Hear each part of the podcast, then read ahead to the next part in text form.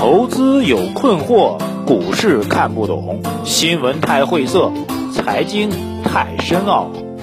每天拿出五分钟，马洪曼博士为您闲话家常，答疑解惑。欢迎收听《财经老马日日评》。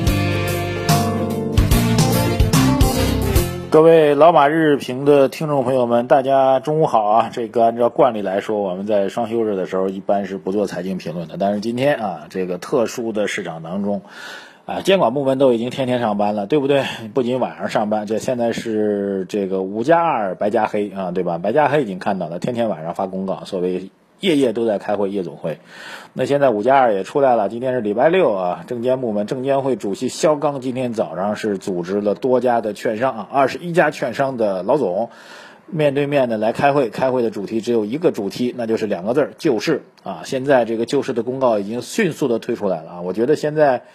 呃，第一个从时间上和、执行效率上来讲，虽然很多人还在批评证监部门。啊，政策不给力，但是某种意义上来讲，如果您到了行政部门当中啊，您知道啊，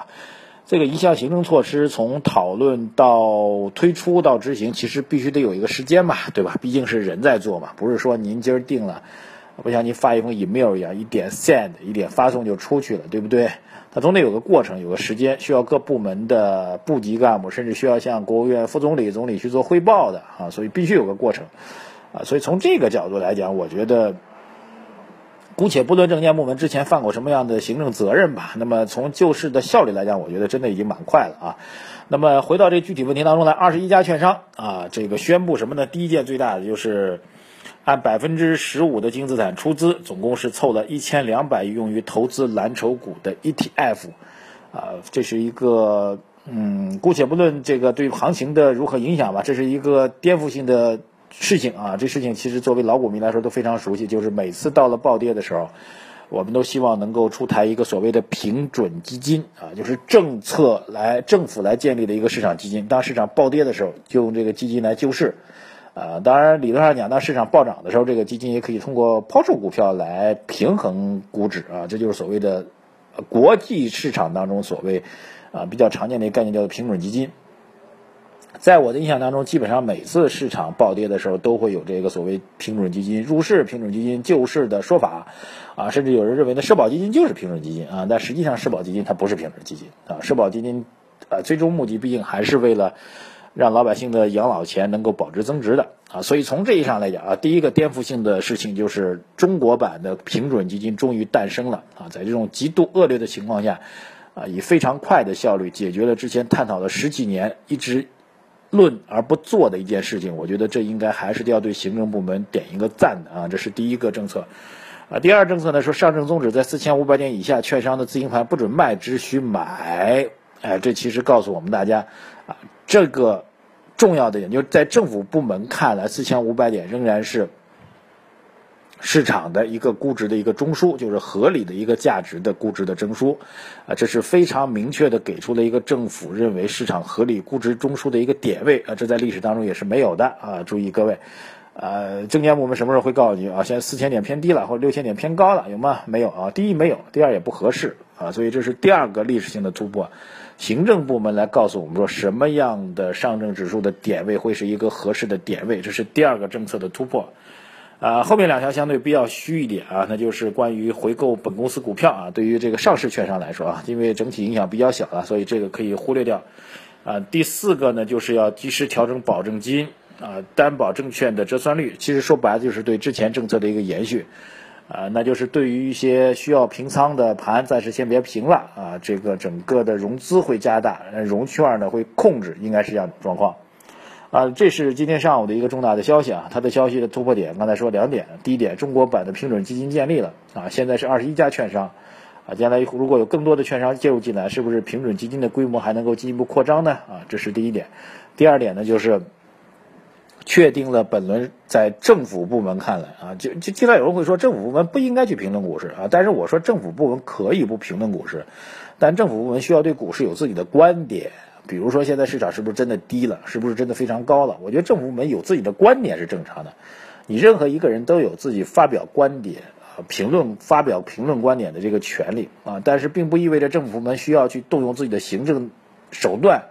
啊，去影响市场运行，这是两个概念但是这个观点的发布也是非常重要，实际上告诉我们说四千五百点是价值中枢啊，这是两点重要的。还有一点要特别提醒大家啊，因为证券市场救市的消息基本上是分分钟都在变化啊。目前坊间的传闻呢，今天下午的时候啊，上午是证监部门自己个儿喊了一帮子券商来开会啊，据说今天下午的时候，央行、证监部门、外管局。啊，包括我们的社保基金啊，等等等等这些机构呢，会一起啊，不是机构了，这些行政部门会一起再凑起来开一个更高级别的一个啊关于股市救市的会议，我们一起静待其变。总体来讲啊，这个我把最坏的情况说给大家吧。尽管最近一段时间，大家很多朋友在呃我们的这个对话框里在留言啊，对我提出了批评。那我既然这样的话，我就把最坏情，即最坏的可能告诉大家啊，那就是周一。如果市场再起不来的话，那么下周二也会起来了，好吧？这个希望这次能够猜准啊！但不管怎么说吧，其实当然有很多朋友鼓励我啊，说老马的优势呢在于中长期的预测。中长期预测，我觉得第一点非常重要的就是政府已经毫不动摇的、非常旗帜鲜明的告诉大家，现在的市场是不能够让政府们接受的。而在我们这种政府可以集中力量办大事的国度来讲，这种效果正在积累的显现啊！如果您在四千点下方已经被套住了，但是我个人真的觉得啊，啊输的只是时间啊！这部分筹码的解套呢，真的是指日可待啊！就是如果您从五千点被套了，您什么时候解套，本人说不清楚。但是您如果真的听了老马的建议，四千点下方买入的，现在被套了，那我觉得，啊说句实在话，这。这固然短期给您造成的损失啊，但是听我的建议，四千点下方买入的，即便被套了，那能套几天呢？对不对？很快就会解套，而且呢，实际上是摊薄了您之前五千点上买的这部分股票的成本啊，是一个帮助您尽快解套的方法。呃，另外一个从中长期来讲，我们现在对下半年中国经济的指标预期呢是比较乐观的啊，由于房地产的复苏啊，带动整个中国经济下半年的投资的复苏，所以下半年的经济数据。极有可能比预想的要好，啊，当然经济数据好呢，未必来自于改革，但是你可以把它解释为改革牛啊，改革牛所带来的经济基本面的发展的优势依然存在，呃，所以我个人，嗯，虽然这几天几乎很多人都跟我说牛市已经结束了，熊市已经来了，但是我个人仍然秉持着一个牛市的观点啊，当然也有可能啊，如果我如果下周啊，我最恶劣情况，如果下周再跌一周的话。那牛市真的不在了，但是我个人觉得这种概率基本上是不存在的，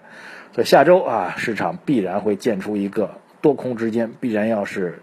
见出一个你死我活的结果啊，显然吧，我还是接着告大家，显然下周多方会赢的，四千点下方套牢的朋友们，下周，哎呀，应该没问题了吧？OK，现在也不敢把话说绝了，希望下周就应该没问题了啊！你们四千点下方抢的筹码，下周应该会能赚钱了，感谢收听。也许今天下半年，呃，今天下午，呃，这个更高级别的行政会议会出新一套的救市政策呢。马红漫在上海问候各位，祝您周一开始慢慢能够解套了。